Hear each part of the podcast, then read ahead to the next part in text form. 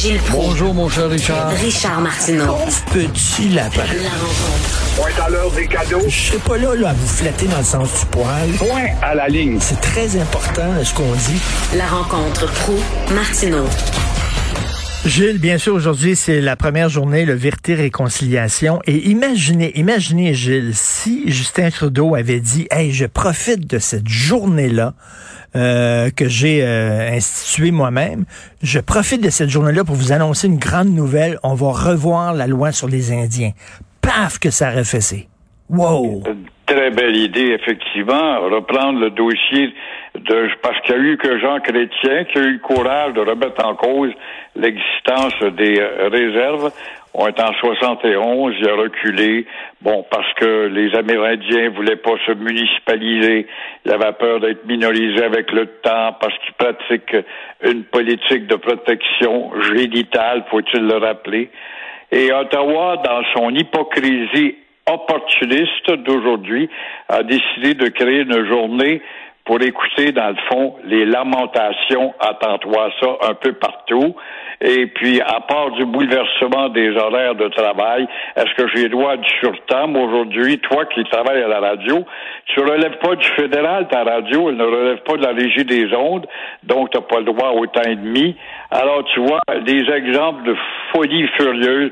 Magasins ont été ouverts, nous autres, on pas ouverts, nous autres, on va fermer. Alors, attendez-vous à entendre des enneries aujourd'hui. Attendez-vous aussi à parler de compensation monétaire. Attendez-vous également à tout sauf faire la connaissance avec les nations amérindiennes. Si j'avais été premier ministre Trudeau, moi, j'aurais donné un coup de fil à tous les premiers ministres provinciaux où il y a là des nations amérindiennes, sauf Terre-Neuve. On les a complètement éliminés, les Anglais qui ont fait ça en passant.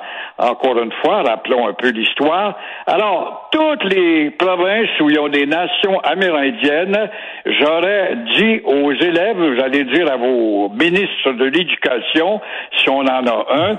Euh, Aujourd'hui, c'est pas une journée d'enseignement d'école ordinaire. Nous allons passer la journée à vous instruire. Et au Québec, on a 11 nations. On fera venir euh, un Atikamek. C'est quoi, c'est un Atikamek? Un Abenakis, qu'est-ce que ça mange? Un Micmac, c'est qui, c'est un Micmac? Un Algonquin, un Inou ou un Montagnais? Et ainsi faire de la pédagogie Tout à et fait. élever la connaissance à l'égard de ces communautés-là. Ça, ça serait bien plus, euh, justement, positif en termes d'élévation de la connaissance tout comme ton projet, justement, à dire on va réactiver le dossier pour euh, défaire, ou enfin, défaire, oui, la maudite loi Oui. des Indiens. Je suis tout à fait d'accord à 110% avec vous. Ça serait super intéressant qu'on fasse ce genre de rencontre-là aujourd'hui. Pas rien que des mots vides. Vous avez vu, là, d'ailleurs, ils sont tout mêlés. là. C'est une journée, euh, comme vous dites, euh, fériée au fédéral. Mais là, les débardeurs vont être au port de Montréal, mais le port est fermé. Les, Ouais. les débardeurs vont travailler aujourd'hui, mais il n'y a pas personne qui va administrer le port. Oui, puis les gars qui travaillent dans un réfrigérateur à, à- à surveiller la nourriture qui arrive par bateau, eux autres vont être atteints de demi ou temps double, je ne sais pas. Un micmac épouvantable qui euh, n'apporte absolument rien. Et euh, évidemment, ça fait penser une journée pédagogique sur la connaissance, surtout au Québec, des 11 nations. Mais écoute, on a proclamé une journée aussi pour les patriotes. Et qu'est-ce qu'on enseigne sur les patriotes? Le jour des patriotes, on a congé. Ben oui. Ah, on Ben sait oui. pas. Pourquoi est-ce que tu as la journée des patriotes? Qu'est-ce qu'ils ont fait du beau?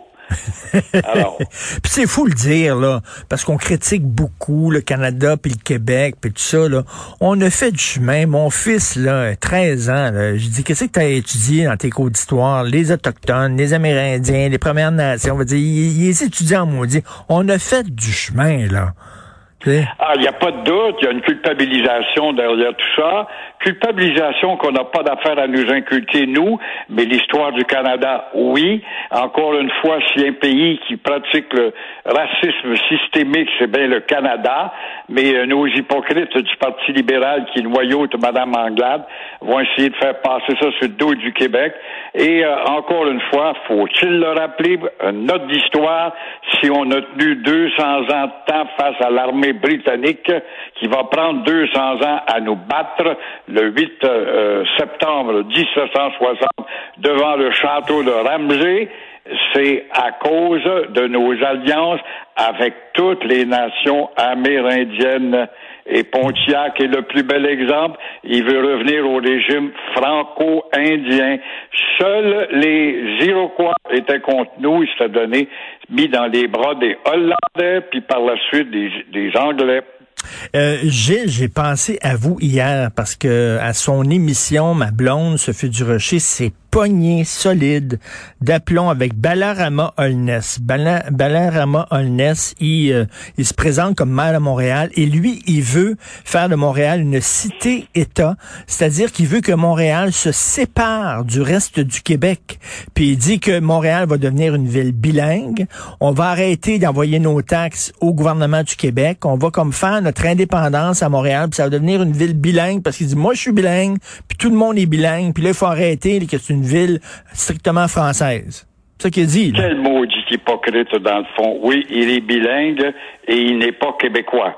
Demande-lui s'il est québécois pour voir dans, dans son intérieur. Et en même temps, euh, on va séparer Montréal euh, du Québec, faire un autre État, et on va dire que ça va être bilingue. Sachant que le bilinguisme, encore une fois, c'est de faire croire à un lapin, un petit lapin, toi tu connais ça, les lapins, au petit lapin québécois, d'être dans la même cage que le lion anglais, parce Ben que le lion est un symbole britannique, et lui faire croire qu'il est égal au lion. Alors, tu vois toute l'hypocrisie derrière ça. Il n'y a pas de puits assez profond sur Terre pour atteindre la profondeur de l'hypocrisie anglo-saxonne. Et ça, ça n'est un enfant de chienne. Il n'y a pas d'autre mot à dire pour cet énergumène.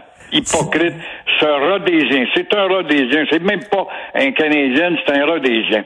Lui, il dit là, là, Montréal, ça n'a rien à voir avec le reste du Québec. Là. Tu sais, il faut-tu quand même que les Montréalais qui pensent ça pètent plus haut que le trou?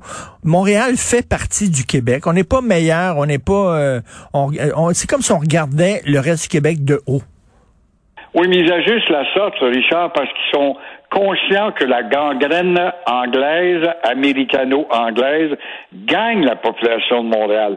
La preuve, c'est qu'avant, À l'est de la rue Saint-Laurent, c'est français, puis à l'ouest, c'est anglais. maintenant, tu vois, dans l'Est, c'est aussi bloque grâce à l'immigration et Montréal voit sa majorité dans le temps de Jean Drapeau. Nous étions 71% de majorité. Aujourd'hui, on est rendu quoi? 58, 57? Et là, vous voulez me parler... Euh, 48, 47, excuse-moi. Oui, oui, puis euh, on le sait, à Montréal, quand on est un unilingue anglophone, c'est plus facile de trouver une job que lorsqu'on est un unilingue francophone. Tout le monde le sait, les chiffres sont là. Lui dit non, non, non. Lui, il y a un C'est pas systémique, ça, hein? Ben non, ben non, c'est pas systémique, ça. Ben non. Alors, euh, le PLQ est-il au bord de l'éclatement? Ben, le Parti libéral n'a jamais eu tant de difficultés à se faire valoir. Euh, ça a déjà été un grand parti québécois sous Jean Lesage et, et Robert Bourassa. Robert Bourassa, quoi qu'on dise, il nous a quand même donné la souveraineté énergétique. Depuis ce temps-là, ce parti ne s'est jamais affirmé à l'avant-garde, noyauté par une immigration anglicisée qui rentre dans ce parti parce qu'ils ont été endoctrinés par les libéraux fédéraux, c'est eux qui les ont accueillis quand ils sont débarqués du bateau ou de l'avion, plus la minorité rhodésienne du Québec qui continue à se servir d'eux autres pour les renforcer et combattre non pas le Parti libéral du Québec dans lequel vous êtes, mais d'un parti libéral tout court et avec votre libéralisme, allez pouvoir vous défaire d'une culture subalterne qui est nuisible pour l'avenir de ce grand continent nord-américain. C'est le rapport alpha qu'on veut appliquer. Le rapport alpha, ça c'était Roosevelt pour l'armée de la guerre qui avait dit à Mackenzie King, si vous voulez être efficace en Amérique du Nord, maintenant qu'on a gagné avec la franca lingua, on a gagné la guerre, vous deviez vous débarrasser du français. Et Mackenzie King n'avait pas marché, heureusement, mais euh, ça te donne une idée que cette mentalité-là existe encore. Et là, Dominique Anglade essaie de se faire valoir en tant que francophone, fille d'un pays de la francophonie, et elle ne réussit pas. Alors, au lieu de dire à Legault que le Québec souffre euh, de, du racisme systémique, Hmm. elle ne s'aperçoit pas qu'elle est piégée et le Québec raciste euh, systémique, qu'est-ce que ça veut dire? S'il fallait qu'on dise oui, oui, on va étudier ça, on souffre de Québec euh, de racisme systémique, ça voudrait dire, ben, dans ce cas-là, on va contester des vos, vos lois identitaires, la loi 101 en tête, et là, elle serait prise au piège. Écoutez, demandez à 10 spécialistes qu'est-ce que ça veut dire racisme systémique? Vous allez avoir 10 définitions euh, différentes. On sait pas. encore. Exactement, ou pas de définition du tout, parce que tu aurais bien des je sais pas. Oui, mais que le, le racisme systémique, c'est ce que nous avons goûté, nous, avant la loi 101. Quand tu voulais te faire embaucher, moi, quand j'étais jeune, j'étais allé cogner à la porte du Canadien national. Je voulais avoir un job. Il y avait des gars dans mon quartier à Verdun, à fini euh, au Canadien national. fallait que tu sois balingue, pas balingue, unilingue anglais. Et là, tu parles pas anglais, alors, malheureusement, on peut pas vous embaucher. À la Norton Electric, pareil. J'ai goûté à ça. Moi, Oui. vous parlez pas anglais, monsieur Pau. Votre anglais est un peu trop faible. Heureusement, ça m'a dirigé vers la radio, qui était la seule voie pour travailler en français. Alors, c'était pas du racisme systémique, ça? Et il était entretenu par qui? Par la minorité rhodésienne d'hypocrites, d'anglo-québécois. Et d'ailleurs, Gilles, euh, moi je dirais aux jeunes woke là, qui parlent de racisme systémique, OK, vous voulez savoir c'est quoi le racisme systémique? Regardez le film Les Roses. Le documentaire Les Roses. Vous Oui, allez voir oui, c'était quoi bon. être un francophone dans les années 60. Exactement, où tu sympathises avec Jacques Rose là-dedans, qui a été un méchant felkiste, qui avait donné un coup de poing sur la gueule à Lisa Tchek, ce policier qui haïssait les Québécois à mort, puis qui avait personne pour le battre, disait-il, mais il avait donné un poing sur la gueule en pleine cour de justice, Jacques Rose. Il était devenu, pour certains en tout cas, un personnage à admirer. Aujourd'hui, il est vieilli et euh, amoindri, mais ça faisait très touchant d'entendre, c'était moi sa confession de l'époque. Merci beaucoup, Gilles. Vous êtes en forme. On se reparle demain. À demain. Ouais.